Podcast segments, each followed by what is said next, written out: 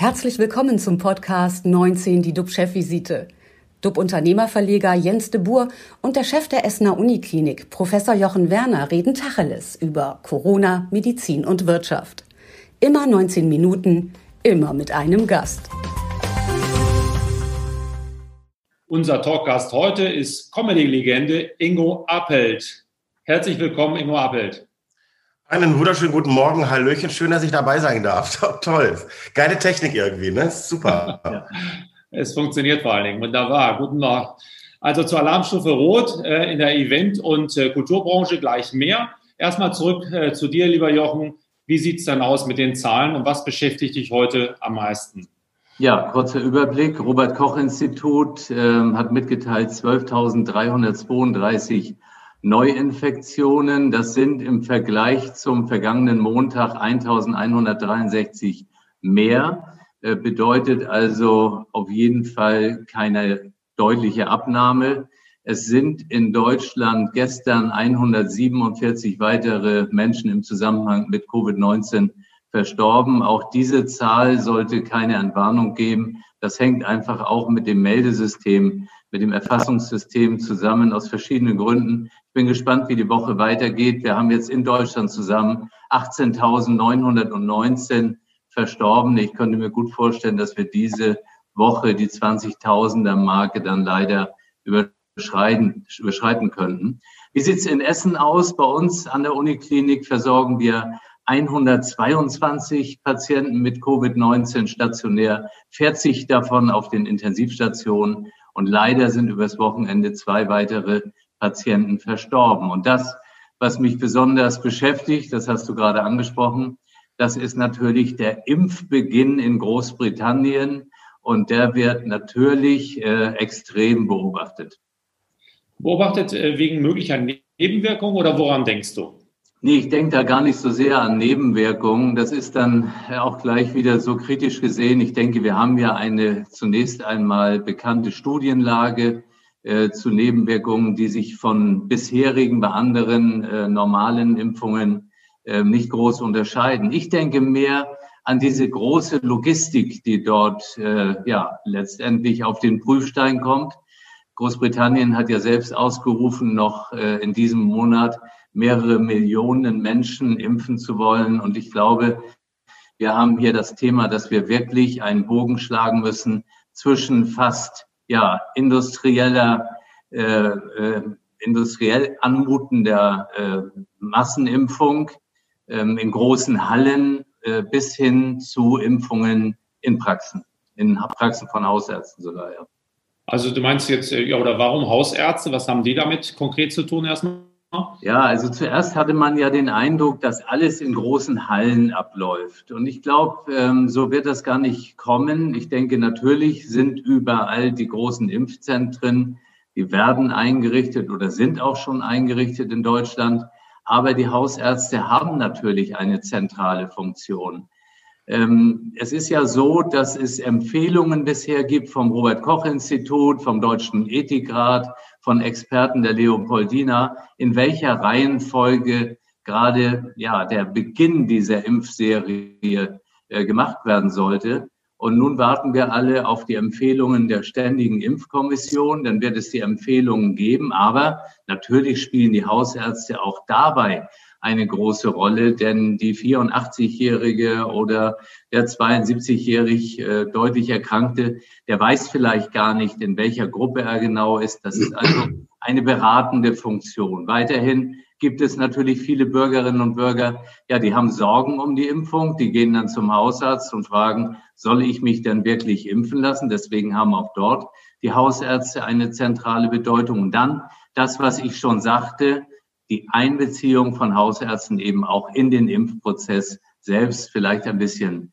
nachgeschaltet zu dem Beginn, aber ich glaube, das werden wir auch sehen. Deswegen kommt denen eben eine große Bedeutung zu.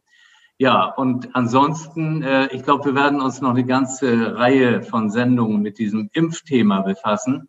Das wird uns nicht loslassen. Aber ähm, jetzt wollen wir mal zu dem echten Thema des heutigen Tages kommen, zu unserem Gast Ingo Appelt. Ich freue mich riesig, äh, dass du äh, zugesagt hast, lieber Ingo. Und ähm, jetzt aber noch einmal kurz der Bogen zu dir, lieber Jens. Die Wirtschaft leidet ja bekanntermaßen unter Pandemie. Das haben wir immer wieder angesprochen. Besonders hart aber trifft es natürlich die Künstler, die zum Beispiel keine Live-Auftritte haben. Ja, tatsächlich. Also vom Alleinunterhalter über Musikbands bis hin zum Weihnachtsmann. Äh, wer vom Live-Publikum lebt, leidet. Ähm, und der Sänger Herbert Grönemeyer hat kürzlich äh, wohlhabende Bürger aufgefordert, unter der, der Corona-Krise leidenden Künstlern stärker zu helfen. Äh, er hat kürzlich einen Soli äh, der Vermögenden verlangt. Äh, viele Künstler greifen bereits sogar ihre Altersvorsorge an. Grönemeyers Vorschlag, äh, die circa 1,8 Millionen Millionäre in Deutschland könnten mit Sonderzahlungen von äh, zum Beispiel 50 bis 150.000 Euro helfen. Äh, dann stünden ad hoc äh, ja, bis zu 200 Milliarden Euro pro Jahr zur Verfügung, um Existenzen zu sichern, Pleiten abzufangen und Ängste zu mildern. Ich glaube, die Idee hat sich nicht wirklich durchgesetzt. Vielleicht weiß aber auch unser Gast etwas mehr und deswegen nochmal herzlich willkommen. Äh, moin, moin aus Hamburg, lieber Ingo Appelt. Ach, du bist in Hamburg. Ich habe gedacht, du bist in Essen. Weil ich bin jetzt gerade in Berlin. Tatsächlich, ich muss aber dazu, ich weiß nicht, ob du das weißt, ich bin ja in dieser Uniklinik in Essen geboren. Ah. Also ich bin ja tatsächlich da zur Welt gekommen, Kaiserschnitt. Und äh, da hatte ich dann lustigerweise auch schon meinen ersten Auftritt, weil es war damals so, dass da Studenten wohl dabei waren bei der Entbindung, weil es war damals noch nicht so häufig mit, das war 1967. Und dann waren halt, ich weiß gar nicht, eine Handvoll Studenten dabei, haben sich das angeguckt und haben applaudiert, als ich auf die Welt gekommen bin und als ich meinen ersten Schrei getan habe und dann gab es gleich mal Applaus und das bleibt dann doch in den Knochen, nicht? Mhm. Also deswegen bin ich immer noch Künstler. Also mach die Klappe auf und es klatscht einer, finde ich gut. Und es fehlt natürlich jetzt gerade, also ich habe ja auch schon einiges gemacht, also mal gibt es eine Auswahl, also wenn wir jetzt schon beim Kollegen Gröne mal sehen, Herbert, das ist gut gemeint, aber irgendwie, äh, ich glaube, da werden die Millionäre nicht so drauf anspringen. Mal gucken. Äh, ich äh, habe auch mal ein Problem, wenn man Geld verteilt, äh, gibt es dann auch mal gleich Ungerechtigkeiten, wonach machst du das fest zum Beispiel. Es gibt ja auch eine staatliche Förderung, äh, da wird auch was gemacht. Also wenn zum Beispiel 80 Prozent meiner Einnahmen aus Live-Auftritten bestehen, dann ersetzt der Staat das zum Teil. Ich falle da halt raus, weil ich, ich doch Gott sei Dank noch ganz gut arbeiten kann. Ich mache solche Sachen wie sowas hier, das dann auch teilweise kommerziell. Das heißt, äh, ich kriege auch, mache so Weihnachtsfeiern auf diese Art und Weise. Oder wir haben Autokinos gemacht. Also wir versuchen, also ich speziell halt, und ähm, äh, versuchen da kreativ mit dieser, äh, mit dieser Situation umzugehen. Ähm, mit den Theatern, das tut mir auch persönlich weh fast schon, weil äh, wir haben sehr, sehr gute Hygienekonzepte uns ausgedacht. Also mit Frischluftzufuhr, Abstand. Also du wirst desinfiziert, die Leute sitzen hinter Plexiglas. Also ich sage immer, ich versuche schon seit März mich zu infizieren. Das klappt nicht weil unter den Bedingungen, unter denen wir arbeiten, ähm, eigentlich fast keine Infektion stattfinden kann. Also gerade in den professionellen Theatern, wie jetzt hier in Berlin, äh, der Quatsch Comedy Club, wo meine Frau arbeitet, oder die Wühlmäuse, äh, Schlossparktheater, die haben sehr, sehr, sehr gute Konzepte und ich bin so ein bisschen verständnislos dem Ganzen gegenüber, dass man sagt, also eigentlich ist es da sicherer in den Theatern als in den Schulen, als in den Bussen, als in der Bahn. Und ausgerechnet, wir sind natürlich die Gekniffenen, wie immer. Hm. Hast du denn eine Hoffnung oder wie groß ist deine Hoffnung bezüglich des Impfstoffs? Ähm, ich kann es nicht einschätzen. Also ich habe hier tatsächlich hier nochmal einen Impfstoff für äh, ganz normal. Wo habe ich ihn hin? Also ich, äh, ich lasse mich auch noch ganz normal gegen Grippe impfen. Also ich bin kein Impfgegner, sage ich gleich mal dazu. Also ich lasse mich jetzt auch gleich vierfach äh, gegen normale Influenza quasi. Also alle, alles, was geht, nehme ich da mit. Äh, ich hoffe auf einen Impfstoff. Ich hoffe aber auch auf äh, Schnelltests also ich habe jetzt äh, kürzlich äh, in, im Rahmen einer ARD-Sendung einen Schnelltest gemacht, war wirklich erstaunt.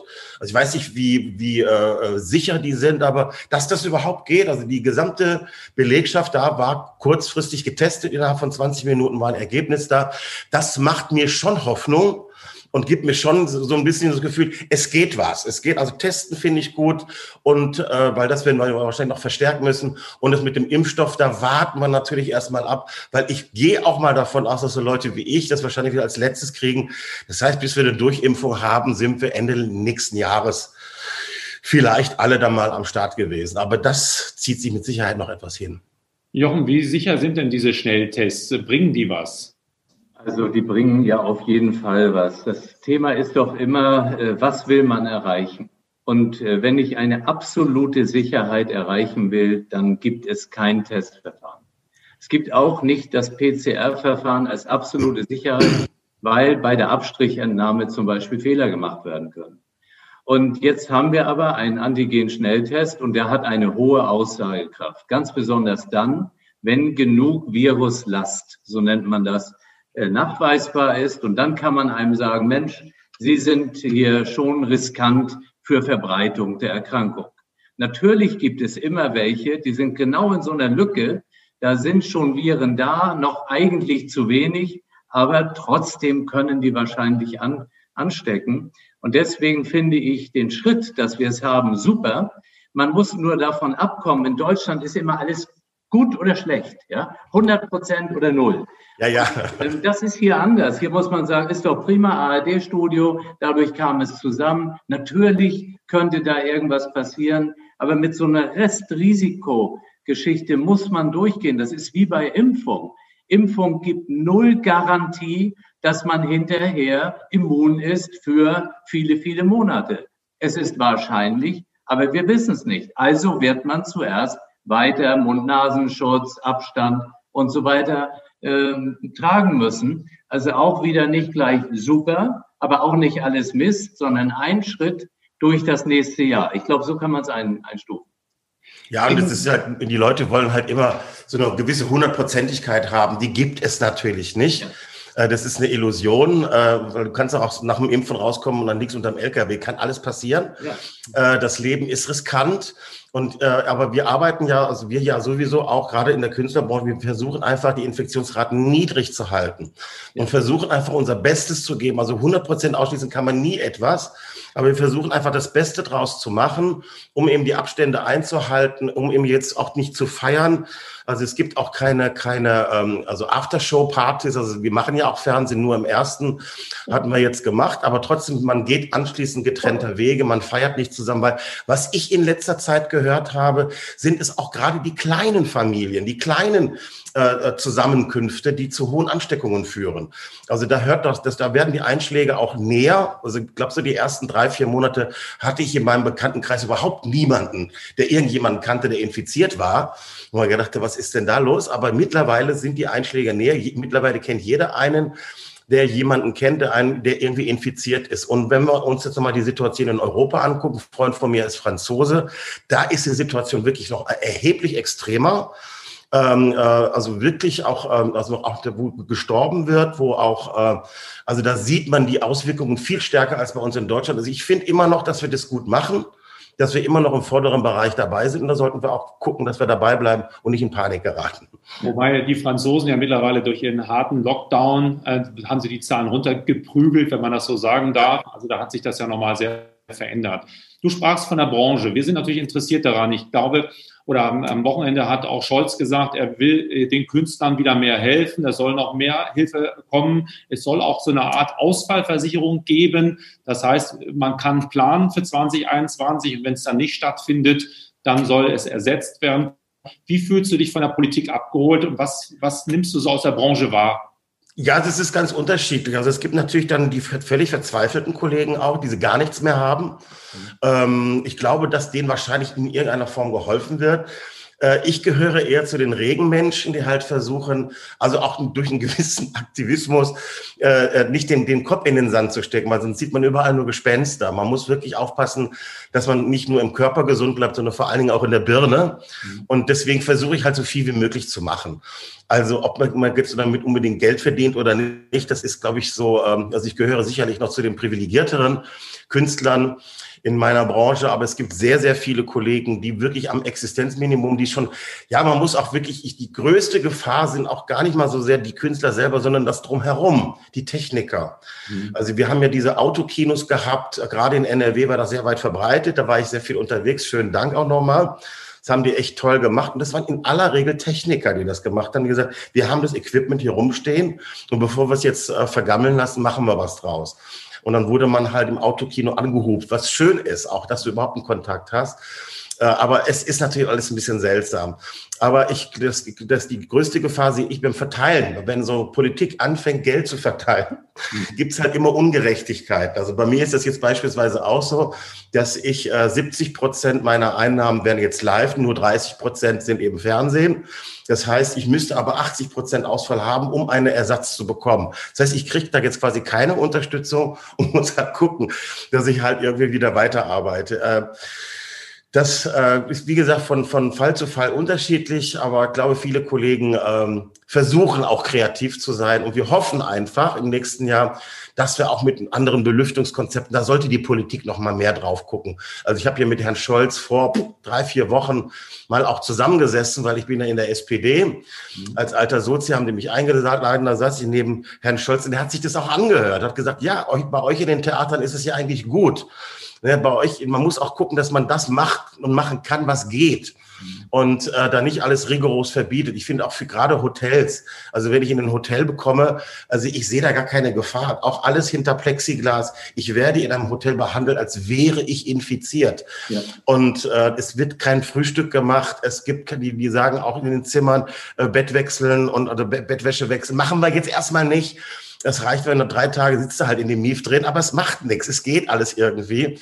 Und wir müssen eben gucken, dass wir uns nicht zu sehr wegsperren, weil ich habe Angst, ganz ehrlich, dass sich die Menschen daran gewöhnen und dann irgendwann gar nicht mehr rausgehen. Also ich sehe mich schon in, in ein paar Wochen wahrscheinlich wie so ein, so ein Zeuger Jehovas, weißt du, mit so einem Lachturm in der Hand, von Tür zu Tür, guten Tag, ich muss mit ihr mal über Kabarett reden, ähm, dass die Leute versuchen, dann, also, dass, dass die Leute nicht völlig verängstigt zu Hause sitzen. Das ist, wird was gehen. Und ich habe auch ähm, in, in Bayern auch vor Publikum gespielt, die saßen mit einer Maske im Publikum. Das ist unangenehm, aber da spielst du halt kürzer, machst eine längere Pause oder auch gar keine Pause teilweise. Wir haben da ganz unterschiedliche Bedingungen je nach Belüftungssituation, weil das ist ja immer das Wichtigste, dass die Aerosole rauskommen.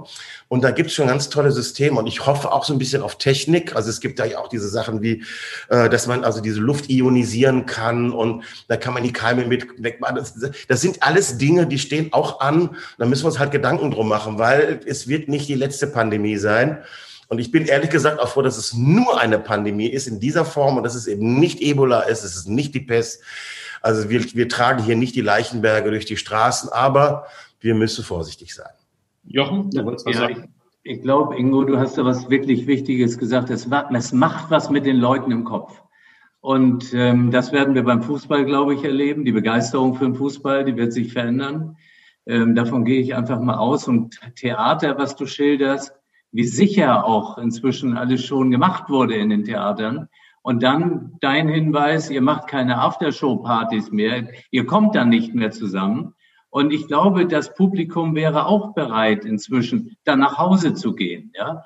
Kurzweilige Theateraufführungen, aber es ist natürlich super schade, dass dieser so wichtige kulturelle Bereich quasi in dem Gesamtmaßnahmenpaket vielleicht ein bisschen ja, zu kurz kommt. Ja, das, das Dramatische ist halt, dass gerade so Kunst, wir sagen immer, das ist so tralala. In Wirklichkeit hat das unheimlich viel auch mit Metallen, äh, also das, das gibt, das, das stützt die Menschen. Also was ich auch mache, ist ja auch Frustrationstherapie, ist ja nichts anderes. Ich gehe da raus, rede mit den Menschen über die Dinge, die wir erleben und äh, man geht einfach entspannter. Also ich versuche quasi Ängste abzubauen. Und das ist ganz wichtig, auch gerade die Musik tut es auch. Geh mal schön in Heavy Metal Konzert, da geht's dir anschließend besser, weil du einfach deinen Ärger einfach mal so nach einem anderen Weg, weil sonst frisst du alles in dich rein.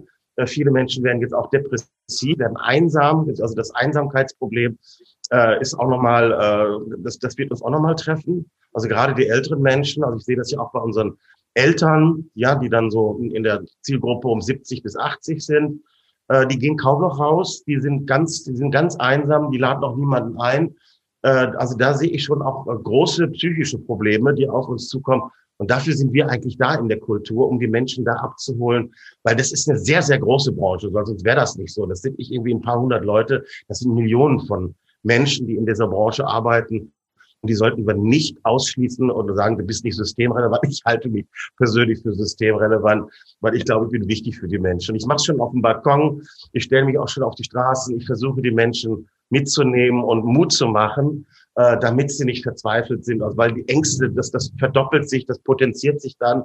dann muss man die Menschen manchmal rausholen und sagen, komm, umarm einen Baum, vielleicht geht's dir dann besser. Das ist ein schönes Stichwort für, für diese Woche. Einen Tannenbaum lieber nicht umarmen, das könnte sehr stachelig sein. Also vielleicht irgendwie einen anderen eine Eiche oder sowas. Ähm, 19 Minuten sind leider vorbei. Vielen, vielen Dank, Ingo Appelt. Das war sehr kurzweilig und es war auch sehr interessant, in deine Welt reinzuschauen. Alle Sendungen gibt es auf äh, waz.de, watz.de und auf äh, dob-magazin.de. Und unser Talkgast morgen ist Jörg Kroos. Er ist Chefredakteur bei der Funke Mediengruppe und sein Thema Inside Berlin, welche bitteren Pillen von der Politik noch verabreicht werden. Klicken Sie rein, wir freuen uns auf Sie und bleiben Sie gesund. Vielen Dank nach Essen und nach Berlin und eine schöne Woche wünsche ich euch. Tschüss. Vielen Dankeschön. Dank. Oh. Das war 19 die DUB-Chefvisite als Podcast. Die Videos dazu gibt es auf watz.de und auf dub-magazin.de.